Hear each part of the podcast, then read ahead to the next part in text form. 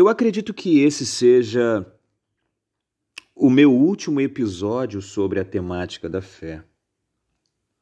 E nesses ensaios, eu gostaria de recapitular, nós refletimos sobre a natureza divina da fé. E entramos também sobre o conceito do que é fé. E no conceito do que é fé, chegamos também à conclusão do que não é fé. E dentro desse espectro, a relação da fé com o nosso intelecto. Agora, nesse último episódio sobre a temática da fé, eu gostaria de falar sobre algo muito importante na caminhada da fé. Eu não sei se você já parou para pensar, mas a fé geralmente é vista num ângulo totalmente vertical. Ou seja, geralmente, quando se fala é, em fé ou se para para pensar em fé, pensamos em algo que diz respeito a nós e ao nosso Deus. É fato que a fé é um elemento de conexão com Deus e eu não nego sua verticalidade essencial. Mas a fé não pode ser resumida a apenas algo que serve para nos conectar a Deus. Pois não existe vida com Deus sem vida em comunidade. Falando em sentido figurado, a fé nos dará uma porta aberta para nós entrarmos em uma sala com Deus. Mas ao entrarmos nessa sala, descobriremos que essa sala não está vazia. Tem outras pessoas lá também. Pessoas que, apesar da fé ser singular, são pessoas que exalam pluralidade. Em outras palavras, a fé é singular, como Paulo escreveu aos Efésios em sua epístola aos Efésios, no capítulo 4, no verso 5, dizendo que há uma só fé. Há uma só fé. Contudo, a membresia do corpo é plural e diversa, como Paulo escreveu aos Romanos em sua carta, no capítulo 12 de Romanos, dizendo no verso de número 4: Porque assim como num só corpo temos muitos membros, mas nem todos os membros têm a mesma função. Há também dentro dessa argumentação o fato de Deus ser apresentado pela igreja com sua característica multiforme. Em Efésios também, no capítulo 3, no versículo 10, vemos que é pela igreja que é apresentada a multiforme sabedoria de Deus ao mundo. E em 1 Pedro 4,10 diz que o povo de Deus é despenseiro da multiforme graça de Deus. O interessante nesse texto é que a palavra despenseiro aqui pode ser traduzida como administrador. Então eu quero sintetizar, afirmando em outras palavras, que a igreja revela e administra a multiforme ou a multiformidade de Deus ao mundo. Mas o que isso tem a ver com a fé? Bom, como eu falei no início, geralmente quando se pensa em fé, se pensa em algo que seja puramente vertical ou seja, que se prende ao indivíduo sem se avaliar o que possa estar do lado do detentor da fé. Geralmente, quando alguém chega pela fé a alguma conclusão sobre Deus, elege sua própria impressão sobre Deus como sendo a única, legítima e aceitável. E em nome dessa legitimidade e em militância de uma integridade da fé, expurgamos a qualquer um que tenho que tenha, melhor dizendo, uma espécie de crença minimamente desconforme. Mas não é bem assim. Ou não poderia, ou não deveria ser assim. Pois existe uma horizontalidade na fé. Como eu falei em episódios anteriores, a fé é um elemento relacional.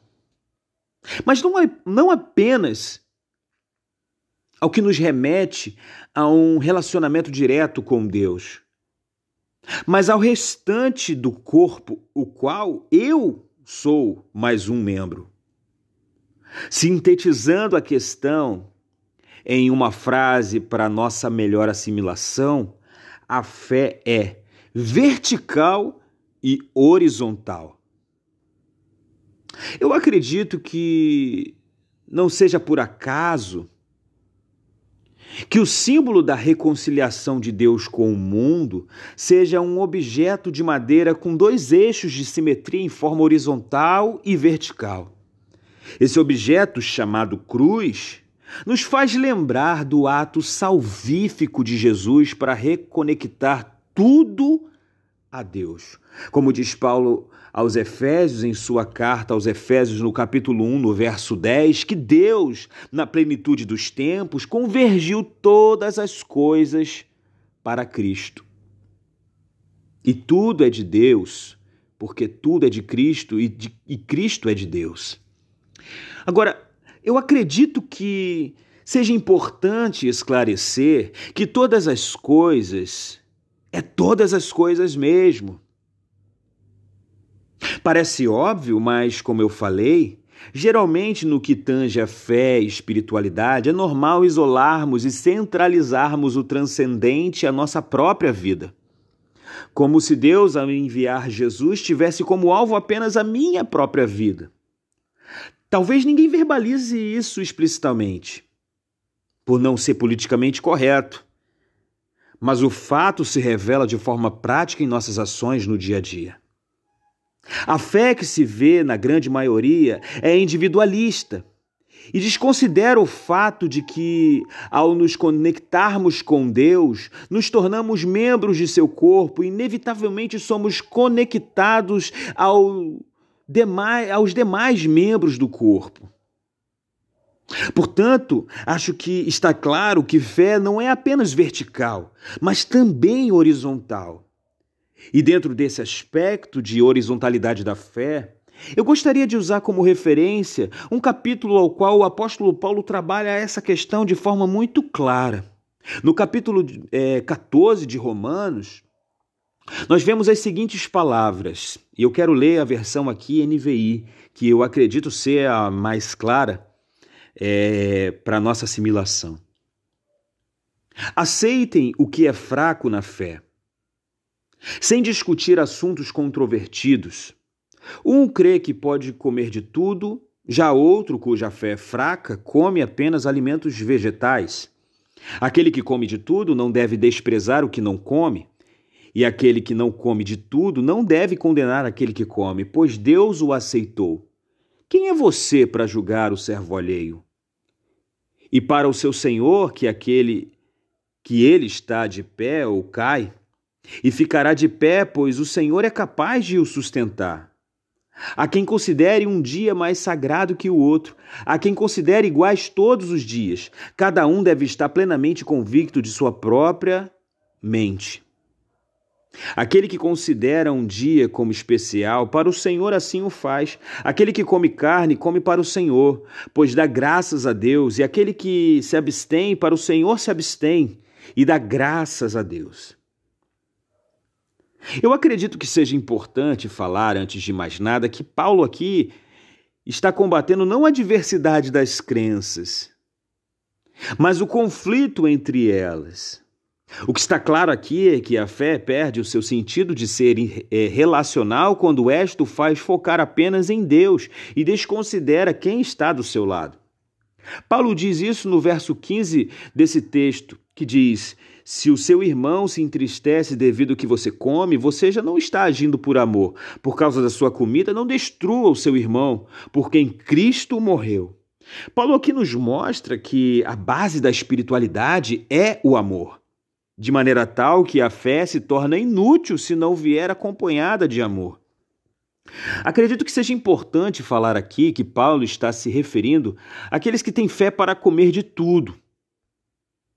Eu quero fazer uma ressalva aqui e dizer que, para Paulo, ou para dar mais peso maior naquilo que eu vou falar, para a Bíblia, fraco na fé não é aquele que está pensando em desistir ou que está com sua frequência baixa nas reuniões semanais de sua comunidade evangélica, ou que não tem uma vida religiosa tão militante quanto a cartilha religiosa ordena. Mas fraco na fé aqui é justamente o contrário. É aquele que faz do alimento sua base de sustentação para se ter saúde espiritual. Em outras palavras, ou Abrindo o conceito para um sentido mais amplo, fraco na fé é aquele que não entendeu que Cristo é maior que Moisés. E que o ato salvífico de Cristo te liberta não apenas da escravidão do pecado, mas também da escravidão da necessidade dos rituais para ter paz com Deus. O fraco na fé vive rigorosamente o rigor asceta, fazendo do jejum sua base de espiritualidade ou dos diversos rituais sua base para a aprovação divina. Mas deixe-me lembrar que Paulo cria justamente diferente disso. Ele diz no versículo 14: como também alguém que está no Senhor Jesus tenho plena convicção de que nenhum alimento é por si mesmo impuro, a não ser para quem assim o considere para ele é impuro. Paulo não via mais os alimentos impuros, outrora pela, pelo prismo da lei, como impuros. Agora era diferente na visão de Paulo. Com a visão do Evangelho em Paulo.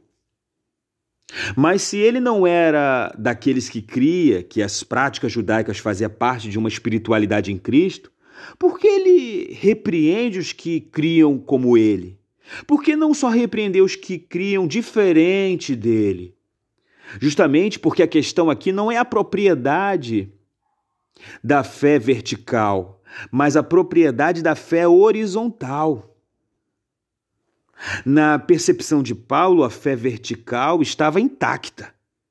Cada um, ainda que do seu jeito e com as limitações de alguns, estavam conseguindo ter sua comunhão com Deus. Porém, a comunhão horizontal estava comprometida.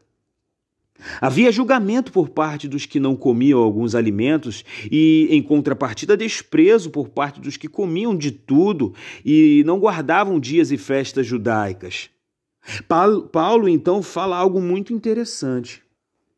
No versículo 22 ele diz assim: Seja qual for o seu modo de crer a respeito dessas coisas, que isso permaneça entre você e Deus. Feliz é o homem que não se condena naquilo que aprova. É aqui o cerne da palavra de Paulo. O que não pode ser motivo de tropeço, mas de conexão. É a fé. A fé não pode ser motivo de tropeço, pois ela é um elemento de conexão, então ela perde o seu significado essencial quando ela é motivo de tropeço. Existem pessoas que certamente creem diferente de mim, isso é um fato. Ninguém crê igual em todas as coisas. Mas a minha crença não deve ser exposta se isso causar litígio na nossa relação em comunidade. Eu preciso entender que a minha fé é um elemento relacional tanto com Deus quanto com o meu irmão.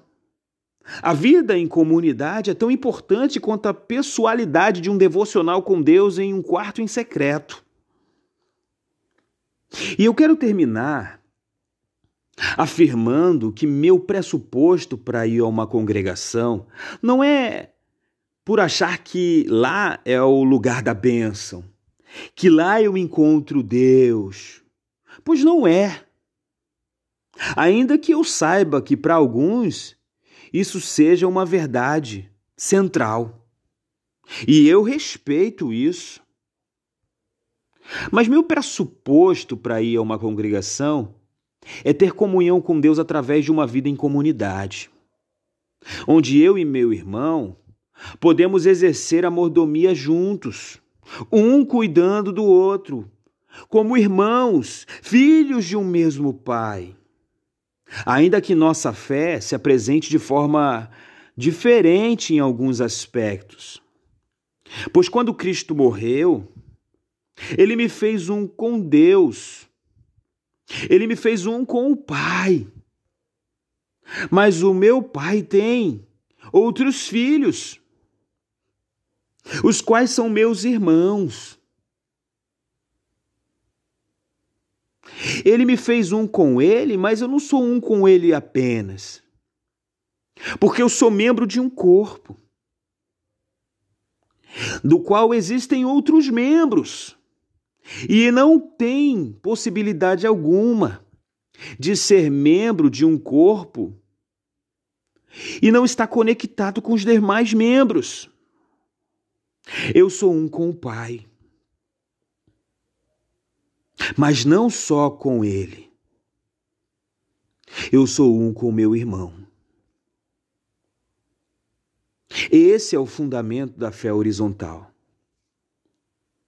E essa fé horizontal se completa com a fé vertical. Uma completa a outra. E eu não posso desconsiderar a importância de nenhuma das duas. Eu espero ter acrescentado na sua forma de crer. Esse é o último episódio sobre fé do meu ensaio sobre fé. Mas eu espero que nesses ensaios, nessas reflexões, você tenha galgado um patamar a mais em relação à sua fé em Deus. Essa é a minha oração, esse é o desejo do meu coração. Que o Senhor possa te abençoar rica e poderosamente, em nome de Jesus. No episódio anterior, eu comecei um ensaio sobre liberdade, refletindo sobre o que é liberdade e em que circunstância ela se aplica. E nesse episódio, eu gostaria de continuar refletindo sobre a temática da liberdade. Neste episódio, eu gostaria de voltar a um assunto que Paulo abordou em sua carta aos Romanos, no capítulo 7, porque eu acredito que o assunto abordado aqui é muito vasto e ainda não pude extrair nem mesmo 1% de toda a riqueza que esse capítulo pode nos dar no que diz respeito a autoconhecimento. Paulo escreveu em Romanos no capítulo 7, um assunto muito interessante que nos traz entendimento não apenas a, a respeito da nossa própria existência, mas a respeito da nossa condição. No capítulo 7, no versículo 15, Paulo diz: Porque nem mesmo compreendo o meu próprio modo de agir pois não faço o que prefiro, e sim o que detesto. E no versículo 19, diz o seguinte: Porque não faço o bem que prefiro, mas o mal que não quero, esse faço. Esses dois textos fazem parte de um contexto que Paulo fala de uma realidade indigesta para a humanidade. Aqui está sendo revelada uma condição que é conhecida na filosofia como acrasia. Talvez você nunca tenha ouvido falar dessa palavra, desse termo, mas eu quero falar aqui o que é acrasia. Acrasia é uma palavra de origem grega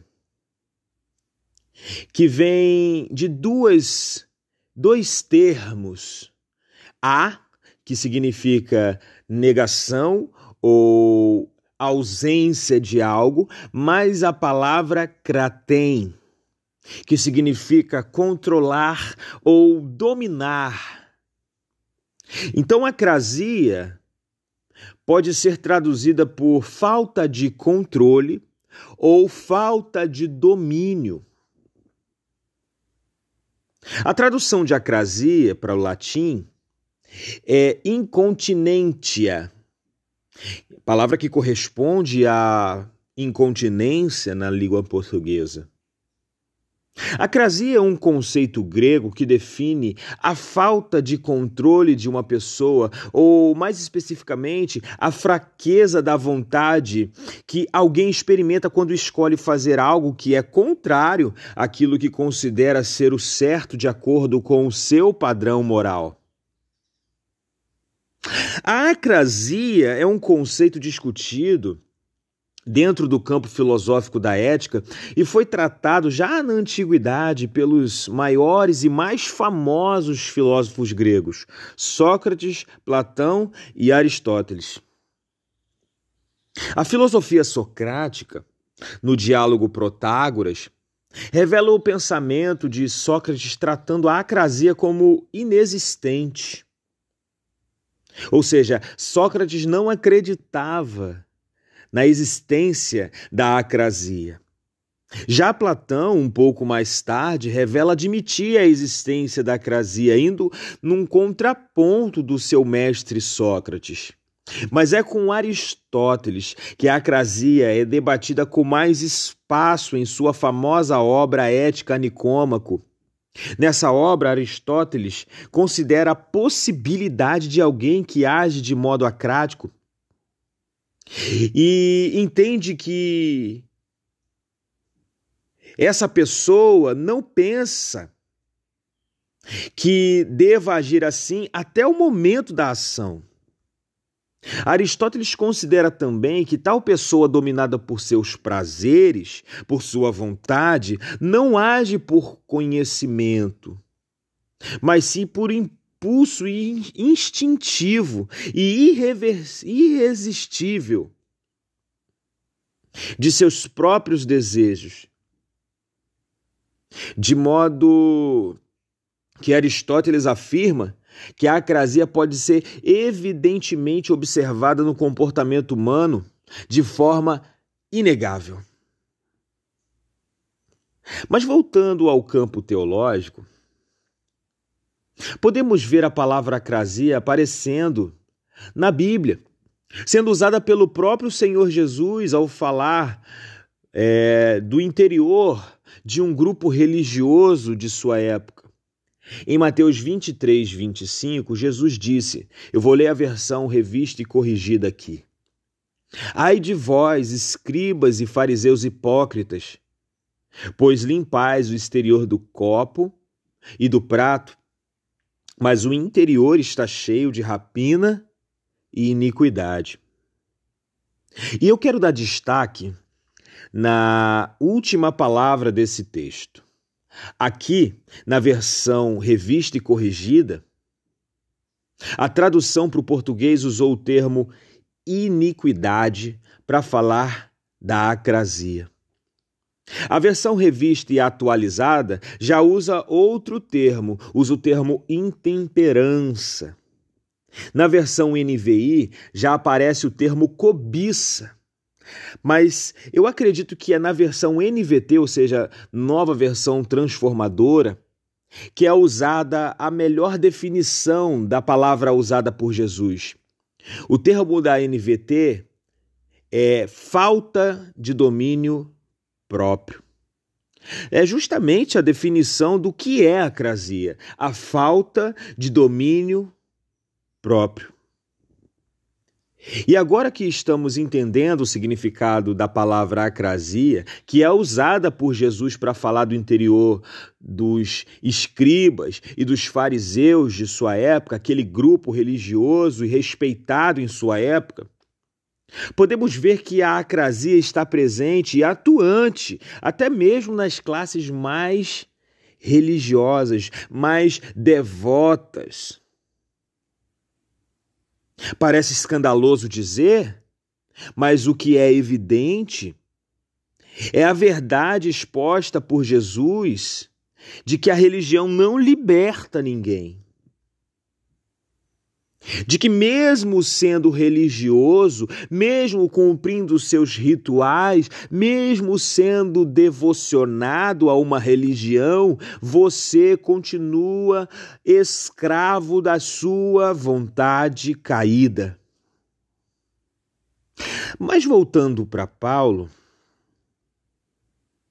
quando no capítulo 7 de Romanos vemos Paulo falar da condição corrompida da vontade que nos escraviza e nos esbofeteia, talvez possamos pensar: nossa, mas por que Deus permite isso? Por que o homem seria criado para ser escravizado pela sua vontade? E eu gostaria de responder essa pergunta, mas eu acredito que para compreender esse assunto plenamente é preciso entender, primeiramente, que o livro de Romanos é considerado um dos livros em que Paulo explana mais detalhadamente sobre a realidade do pecado e do estado caído do homem. Em Romanos, Paulo traça uma teologia amartiológica muito límpida e nos dá a noção de que Deus não criou o homem escravo, mas foi com o pecado que veio a escravidão. Quando Paulo fala da escravidão do homem em relação à vontade, ele está falando de um estado como consequência e não como algo original. A escravidão da vontade, da vontade humana, é revelada por Paulo como uma consequência no capítulo 1 de Romanos ainda. Vejamos, porque os atributos invisíveis de Deus, assim o seu eterno poder, como também a sua própria divindade, claramente se reconhece desde o princípio do mundo, sendo percebido por meio das coisas que foram criadas Tais homens são, por isso, indesculpáveis. Portanto, tendo conhecimento de Deus, não glorificaram como Deus, nem lhe deram graças, antes se tornaram nulos em seus próprios raciocínios, obscurecendo-lhes o coração insensato. Incalculando-se por sábios, tornaram-se loucos e mudaram a glória do Deus incorruptível em semelhança da imagem de homem corruptível bem como de aves, quadrúpedes e répteis. Por isso, Deus entregou tais homens à imundícia, pela concupiscência do seu próprio coração, para desonrarem o seu corpo entre si, pois eles mudaram a verdade de Deus em mentira, adorando e servindo a criatura em lugar do Criador, o qual é bendito eternamente. Amém. Por causa disso, os entregou Deus às paixões infames porque até as mulheres mudaram o modo natural de suas relações íntimas por outro, contrário à natureza. Semelhantemente, os homens também, deixando o contato natural da mulher, se inflamaram mutuamente sua sensualidade, cometendo torpeza homens com homens, recebendo em si mesmos a merecida punição do seu erro. E por haverem desprezado o conhecimento de Deus, o próprio Deus os entregou a uma disposição mental reprovável para praticarem coisas inconvenientes, cheios de toda injustiça, malícia, avareza e maldade, possuídos de inveja, homicídio, contenda, dolo e malignidade, sendo difamadores, caluniadores, aborrecidos de Deus Insolentes, soberbos, presunçosos, inventores de males, desobedientes aos pais, insensatos, pérfidos, sem afeição natural e sem misericórdia. É preciso entender que Paulo aqui não está dando a sua opinião, ele está dando um diagnóstico do homem. E perceba que Paulo é muito claro em afirmar que o homem decidiu rejeitar Deus. Foi ainda no Éden que isso aconteceu. Mas todos os dias, essa escolha continua sendo endossada pelo homem moderno. A escolha de rejeitar Deus é uma escolha automática, Porque quando escolhemos rejeitar Deus, nós estamos automaticamente elegendo um outro Deus. E talvez você possa perguntar: que Deus? E eu digo olhando para o Éden, a vontade. Quando o homem rejeitou a Deus, ele colocou a vontade de comer o fruto no trono. O trono que era de Deus passou a ser da vontade. O reinado de Deus na vida do homem passou para a vontade. E Paulo, em Romanos 1, usou mais de uma vez a expressão pelo que Deus os entregou. Mas entregou a quê? Ou a quem? Ao Deus que elegemos como humanidade. A vontade. O ego. A vontade, do, a vontade humana, o ego humano assumiram o reinado na vida de toda a existência humana. A ditadura do eu. E essa é a ditadura mais cruel de toda a história da humanidade. Por mais sanguinária que possa parecer a história de alguma ditadura política, é a ditadura do eu, a mais cruel de toda a história da humanidade.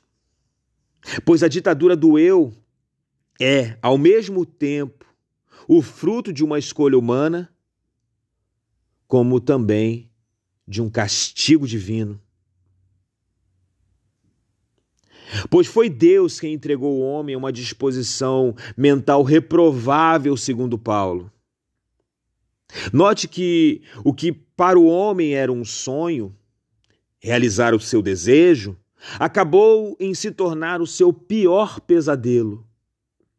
Todos os dias a humanidade é esbofeteada, é surrada, é humilhada, subjugada pela sua própria vontade. Todos os dias a humanidade é subjugada, é humilhada, até o dia da sua morte.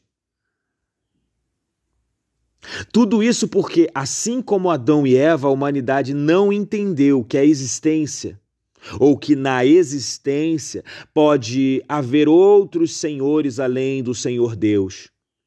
Mas somente o senhorio dele é que nos permite sermos livres de verdade.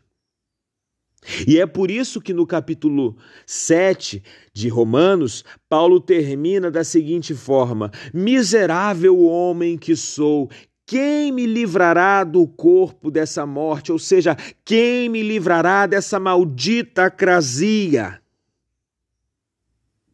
E ele termina dizendo: Graças a Deus por Jesus Cristo nosso Senhor. Paulo exclama seu lamento por essa maldita acrasia que aprisiona a humanidade e diz: Quem me livrará dessa condição maldita? E a resposta vem a seguir: graças a Deus por Jesus Cristo, meu Senhor. E eu quero encerrar essa palavra dizendo que Paulo aqui afirma a solução para esse mal o fim para esse mal.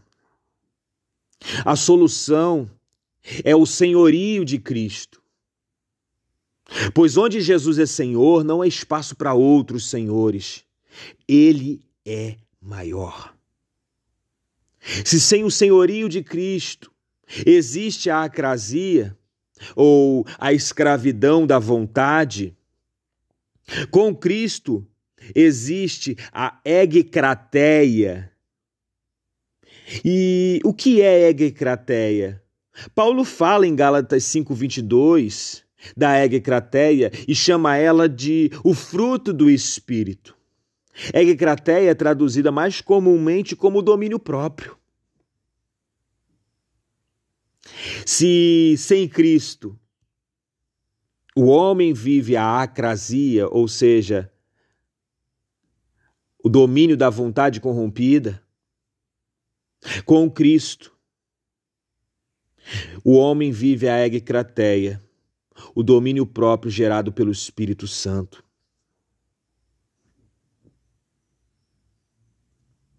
A egcrateia é a libertação da escravidão que teve início em Adão, mas que em Cristo se encerra. Parece um paradoxo, mas a verdade é que para ser livre de mim mesmo, eu preciso ser servo de Cristo. Para ser verdadeiramente livre, eu tenho que me voluntariar a uma subserviência a Jesus. Essa é a única via de liberdade existente e possível. E diante dessas verdades bíblicas, eu quero encerrar dizendo que fica claro que a grande questão não é ser ou não ser livre, mas de quem eu sou escravo. Não é ser ou não ser livre, mas quem é o meu Senhor. Reflita sobre isso e Deus te abençoe.